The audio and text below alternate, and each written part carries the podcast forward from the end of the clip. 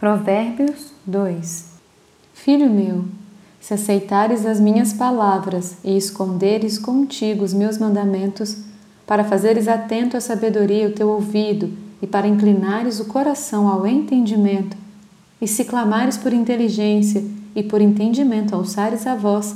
se buscares a sabedoria como a prata e como a tesouros escondidos a procurares, então entenderás o temor do Senhor e acharás o conhecimento de Deus. Porque o Senhor dá a sabedoria e da sua boca vem a inteligência e o entendimento.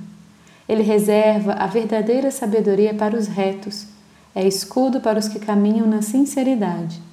Guarda as veredas do juízo e conserva o caminho dos seus santos. Então entenderás justiça, juízo e equidade, todas as boas veredas porquanto a sabedoria entrará no teu coração e o conhecimento será agradável à tua alma.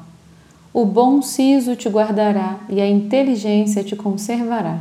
para te livrar do caminho do mal e do homem que diz coisas perversas, dos que deixam as veredas da retidão para andarem pelos caminhos das trevas, que se alegram de fazer o mal, folgam com as perversidades dos maus seguem veredas tortuosas e se desviam nos seus caminhos, para te livrar da mulher adúltera, da estrangeira que lisonjeia com palavras, a qual deixa o amigo da sua mocidade e se esquece da aliança do seu Deus, porque a sua casa se inclina para a morte e as suas veredas para o reino das sombras da morte. Todos os que se dirigem a essa mulher não voltarão e não atinarão com as veredas da vida Assim andarás pelo caminho dos homens de bem e guardarás as veredas dos justos,